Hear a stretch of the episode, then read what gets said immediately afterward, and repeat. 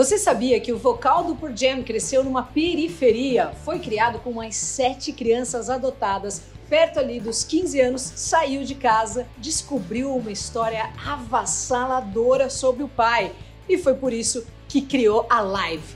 Hoje, Ed Vedder no Cada Caso Um Caos. Aê, feliz 2023 e vamos embora aí para mais um ano com mais histórias de personalidades e psicologia.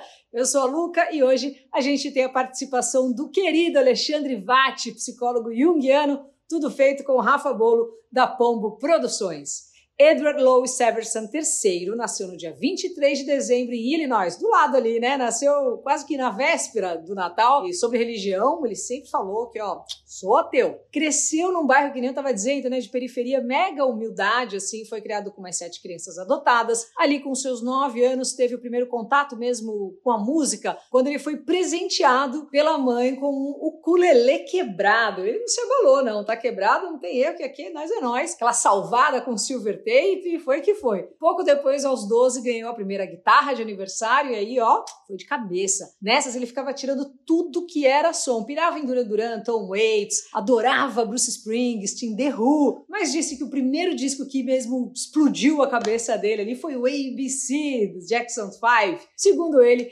era na música que ele achava uma suavidade aí no meio de todo esse caos que ele viveu na infância, né? Que ele vivia na infância. Ainda bem novinho, o Ed sofreu uma mega decepção familiar para falar o mínimo, né? Vai vendo. A mãe dele, a Karen Lee casou e teve o Ed com o Edward Louis Severson. Quando o Ed tinha só um aninho, os pais, tum, se separaram. E a Karen engatou um casório com um advogado, Peter Miller, um cara meio grosseirão, assim, que o Ed não era muito chegado, não. A situação em casa era bem tensa, assim, não era um negócio leve, pelo contrário. Só que tem um adendo: o Ed cresceu achando que o Peter, esse cara grosseirão, era na verdade seu pai biológico. Ele só foi descobrir a verdade na adolescência e se ligou que o seu pai, na verdade, era um amigo da família que ele adorava. O problema é que quando ele soube disso, o pai biológico tinha morrido. Ele soube disso e o pai, um ano antes, morreu. Então pensa no baque. Foi privado dessa informação pela mãe, aguentou um padrasto nada a ver, e o pai, que era um cara legal,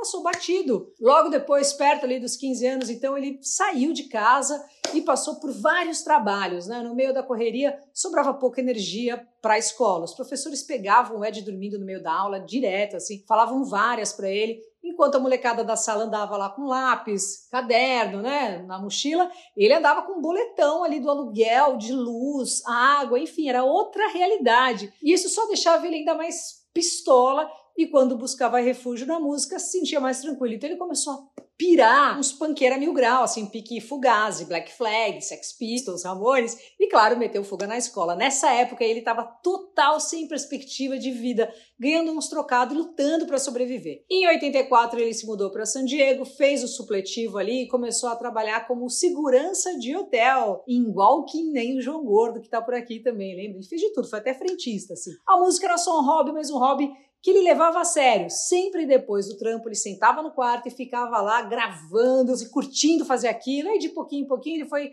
se envolvendo na cena ali, né, com a galera mesmo de San Diego, a galera da música ali da área, e começou a fazer um som com as bandas locais. Numa delas, né, a Indian Style, quem tocava batera era o Brad Wilk, que seria então no futuro o baterista do Rage Against the Machine. Assumir ali o manto, né, de frontman não era uma tarefa simples para ele não. Super introvertido, Ed um cara tímido, era um cara que assim muito fechado, e pro primeiro show ele tocou de máscara, pique Slipknot, porque ele não conseguia encarar a plateia de jeito nenhum nenhum. Mas foi pegando jeito e o hobby foi virando um trampo. Até que um amigo seu, Jack Irons, que tocava numa bandinha aí né, apenas num Red Hot Chili Peppers da vida, deu a letra que tinha uma galera ali de Seattle que estava caçando um vocal e passou a fita pro Ed estudar as demos. Ele fritou nos sons enquanto surfava, que é outra paixão do Ed, né? Foi ali então marinando as ideias e pensando numas letras e numas linhas de voz para acompanhar uns sons. Correu para casa, ainda casarei ali no meio dos dedos, sabe? Gravou as demos com as futuras clássicas Alive, Ons e Footsteps.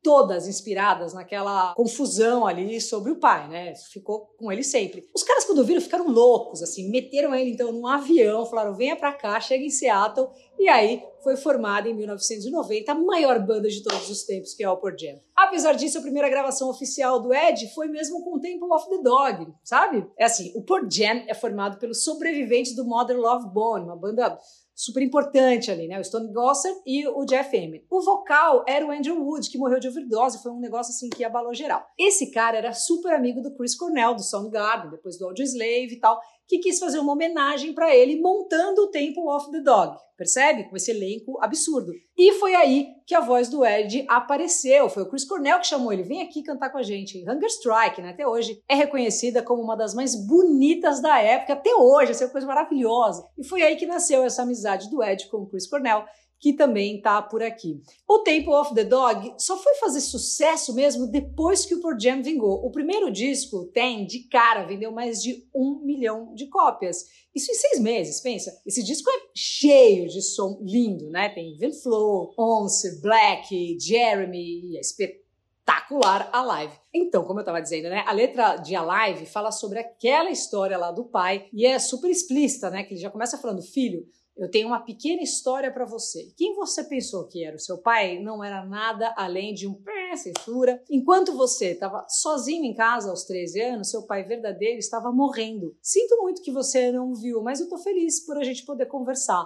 Olha isso, né? E ele falou que a ideia era mostrar que tá vivo era uma maldição, tipo, I'm still alive, sabe? Só que essa música estourou e os shows lotando, e ele via a galera cantando o refrão com tanta alegria, sabe? I'm still alive, feliz. Então o público ressignificou esse refrão e com isso ele disse que a maldição foi desfeita. E depois a timidez também saiu de cena. E o Ed ficou conhecido por ser um cara insano no palco, né? Então, escalando tudo, essas imagens dele, assim, se jogando na galera de alturas insalubres a ponto de ganhar o singelo apelido de Crazy Ed. Sabe de quem? Da galera do Red Hot. E isso tudo purinho, viu? O Ed nunca foi das dorgas, não. Tomava uns Beer Night aqui e ali, as catuaba no hangar, mas nada além. O que ajudava a canalizar toda aquela raiva dentro dele era justamente a música. O Ed literalmente o último dos moecanos do movimento grunge, assim. Foi um cara que viu, infelizmente, né, os amigos indo embora um a um ali. A começar pelo Kurt Cobain do Nirvana, né, que também tá por aqui. Ele conta que quando recebeu a notícia da morte do Kurt, ele ficou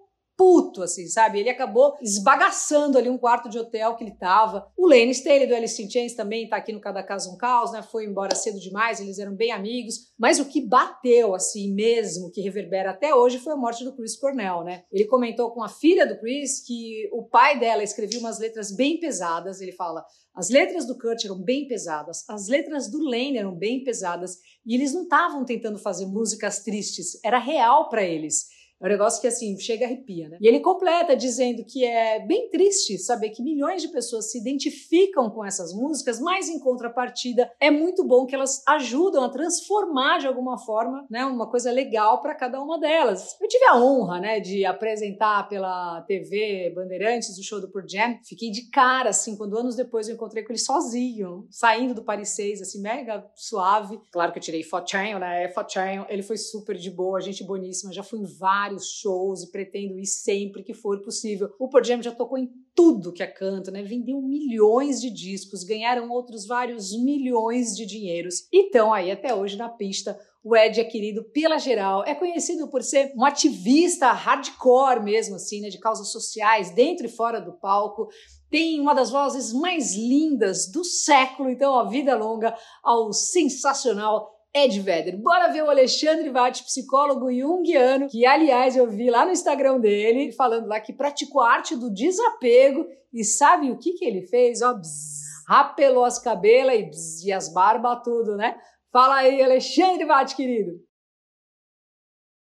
Salve Luca e toda a galera querida aqui do Cada Caso um Caos. Alexandre Vatti na área, ó, diferente, tá? Carequinha sem barba, mas seguimos aqui, desapego total. Vamos lá falar hoje um pouquinho sobre o Ed Vedder. Enquanto a Luca foi relatando sobre a história dele, vejam o que acontece com ele, o que a gente chama de alienação parental. Quando a mãe oculta quem é de fato pai biológico, você está incorrendo no que chamamos de alienação parental. Quando a gente deixa a criança, né, principalmente alheia às informações da vida dela com relação a uma né, das figuras, ou pai ou mãe, ou quando a gente oculta, na verdade, como acontece com o Ed Vedder, ou quando a gente demoniza a figura ou do pai ou da mãe, nós estamos incorrendo na alienação parental. E isso vai provocar na criança estragos muito grandes psicológicos e emocionais, porque a criança ela é uma esponja. O Jung vai dizer que a criança ela vive o pano de fundo dos pais e ela de fato não vai ter ainda até determinada idade a própria personalidade formada. Ela vai ser fruto disso que acontece com os pais.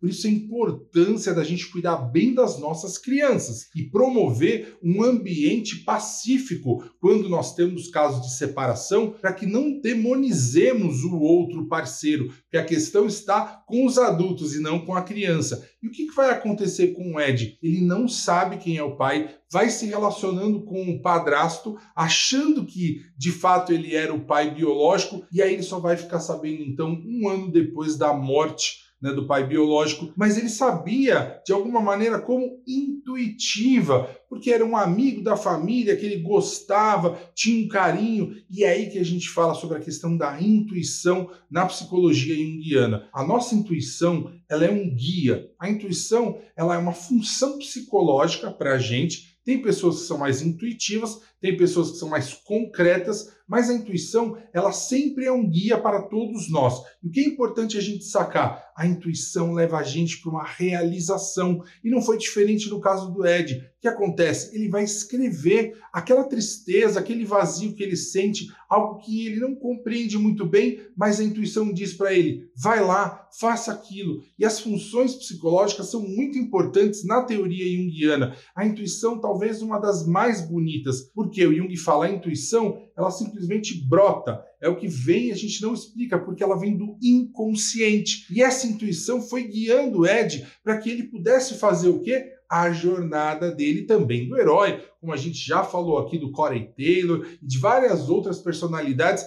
que diante disso tudo que vai acontecendo, os problemas, elas vão se imbuindo dessa intuição e vão achando um caminho e vão achando a realização. E aquela vida que não foi vivida vai ser vivida assim através do quê? da música, das letras, e essas pessoas vão obter o quê? A jornada de fato na mão delas. Então, ó, entendam que tem uma intuição que está por trás. Confie na sua intuição, ela sempre vai te levar para uma realização. Claro, bom senso é ótimo. A gente também avalia e fala: opa, será que isso é legal? Mas confie na sua intuição. É isso aí, galera. Valeu demais, Alexandre. Ficou da hora, hein, esse estilo novo aí. E também um grande beijo pro Aniel, pro André Fernandes, Costura da Deia, Fábio Rocha, Elaine Barbosa, Fabi Alencar, a terapeuta ocupacional querida, José Inácio Horta, vocês são demais todos aí. Continua curtindo, compartilhando, que é isso que vale aqui. Obrigada pra geral. Semana que vem tô na área novamente. Me segue no Instagram, Luca89FM. Valeu, até semana que vem.